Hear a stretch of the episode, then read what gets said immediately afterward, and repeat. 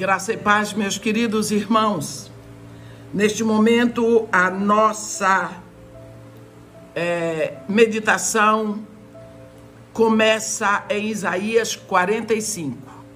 Isaías capítulo 45, no versículo 18, onde está escrito assim: Porque assim diz o Senhor que criou os céus o Deus que formou a terra, que a fez e a estabeleceu, que não a criou para ser um caos, mas para ser habitada.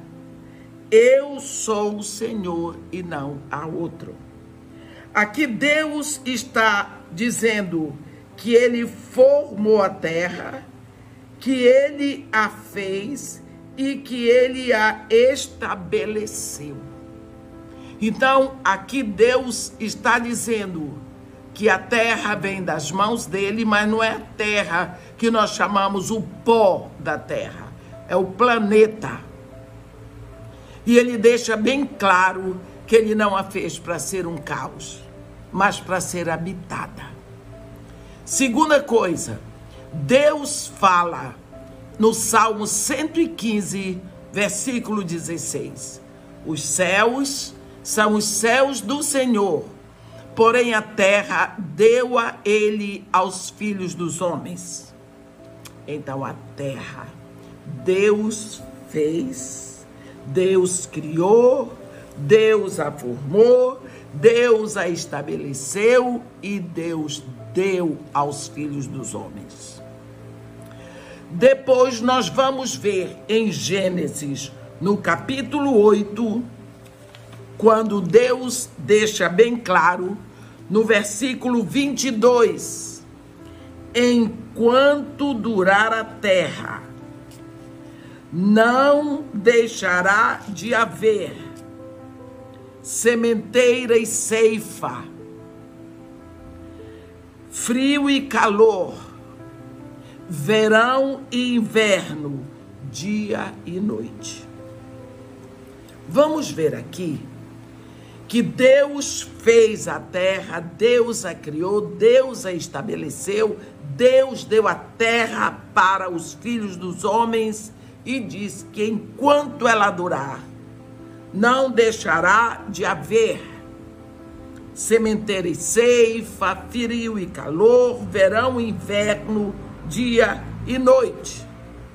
Nós, então, habitantes do planeta que Deus formou e nos deu, e vivendo aqui, nós vamos ver que vamos passar por muitas estações estação de sementeira e de ceifa, de frio e calor. Vai haver verão e vai haver inverno dia e noite. Estamos sujeitos a mudanças.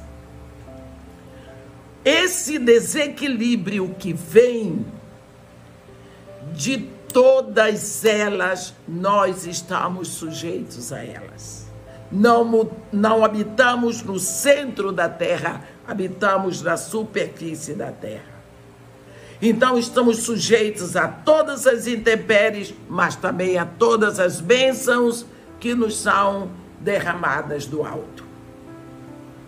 Pelo que Deus diz aqui, em Gênesis, no capítulo 8, versículo 22, isto será sempre uma constante enquanto durar a terra. Não deixará de haver mudanças climáticas. É isso que ele está dizendo.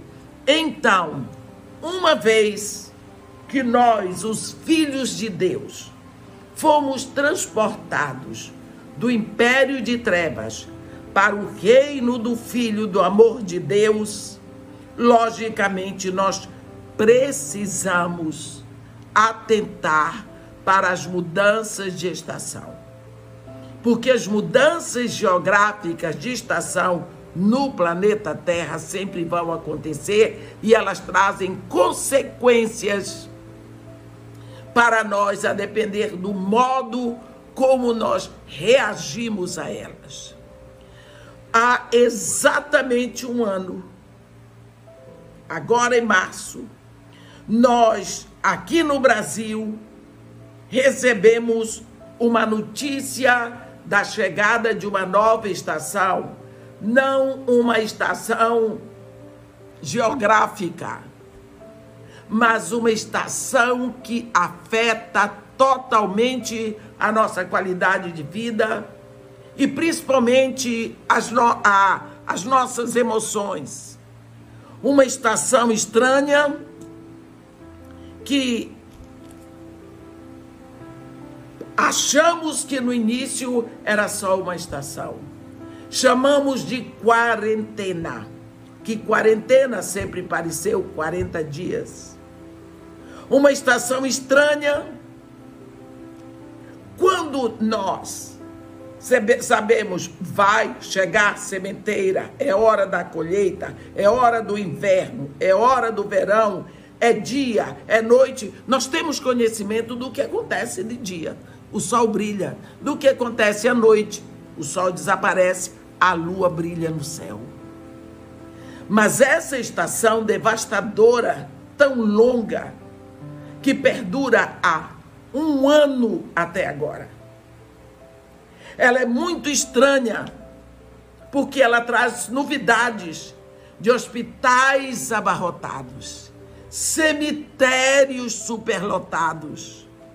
Uma estação que traz para nós solidão, impedimentos, perdas as maiores e mais variadas, ameaças, prejuízos, medo e, acima de tudo, uma estação caótica no sentido de que está totalmente na escuridão. Ninguém vê nada para frente. Ninguém sabe nada do que pode acontecer. Mas é, é uma estação.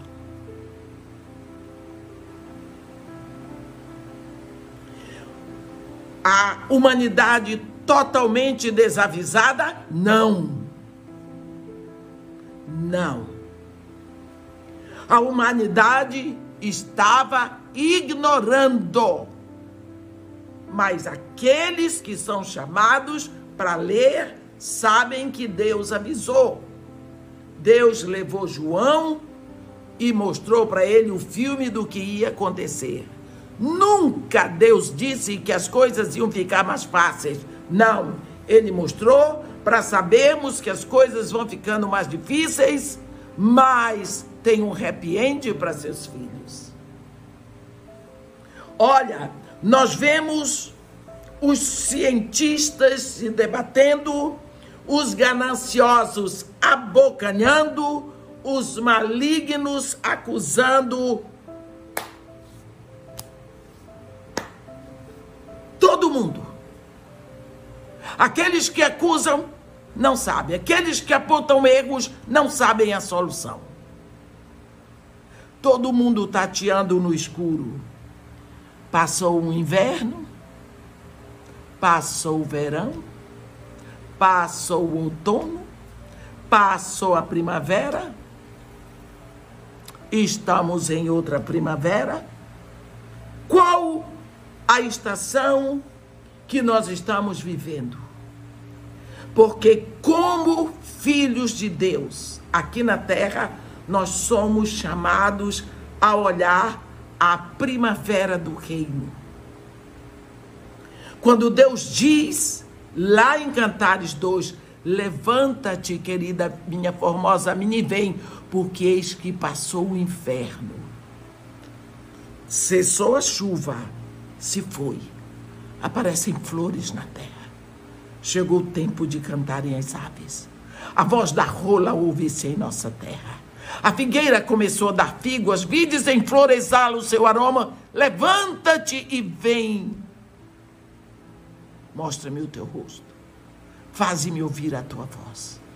Por que será que nós estamos impressionados com que essa estação caótica de vírus, de morte, de ameaças, está nos mostrando. Ele diz: levanta-te e vem. Ele nos chama para a primavera do reino. Não importa se a igreja está hibernada, presa no frio do inverno, na cor cinza do inverno, numa estação onde não tem flores, onde não tem perfume, onde não tem música. Ele está chamando: olha para mim, esse é o tempo, igreja. E nós saímos dessa estação estranha porque essa é uma estação que é infiltrada na terra. Essa é uma estação que, estação que pulou, pulou muro, que não pertence à terra, porque Deus não fez a terra para ser um caos. Isso está escrito na nossa leitura de hoje, Isaías 45, versículo 18. Então, várias mudanças passamos. Mas essa estação é um corpo estranho, é um vírus estranho, é um inimigo que pulou o muro. Não deixe que ele acabe com as reservas da sua esperança, porque sem esperança não tem fé. Olhe para frente e para o alto. Não seja esmagada pela aparência de derrota, porque a terra é feita por Deus. Ela é dada ao homem e não deve ser transformada num caos. Segunda coisa e mais importante, você foi transportado do império de trevas para o reino do Filho do amor de Deus, aonde a estação é a primavera. É a primavera do reino. Comece a olhar para frente e para cima, porque aqui embaixo o mundo não tem solução para essa estação que entrou na terra. Mas nós já fomos arrebatados, tirados do império de trevas para o reino do Filho do seu amor. Olhe com esperança. Nós somos os filhos de Deus, vivendo um novo reino, a primavera do reino. Amém? Que Deus nos abençoe e nos guarde, que faça resplandecer o seu rosto sobre nós e tenha misericórdia de todos nós. Amém.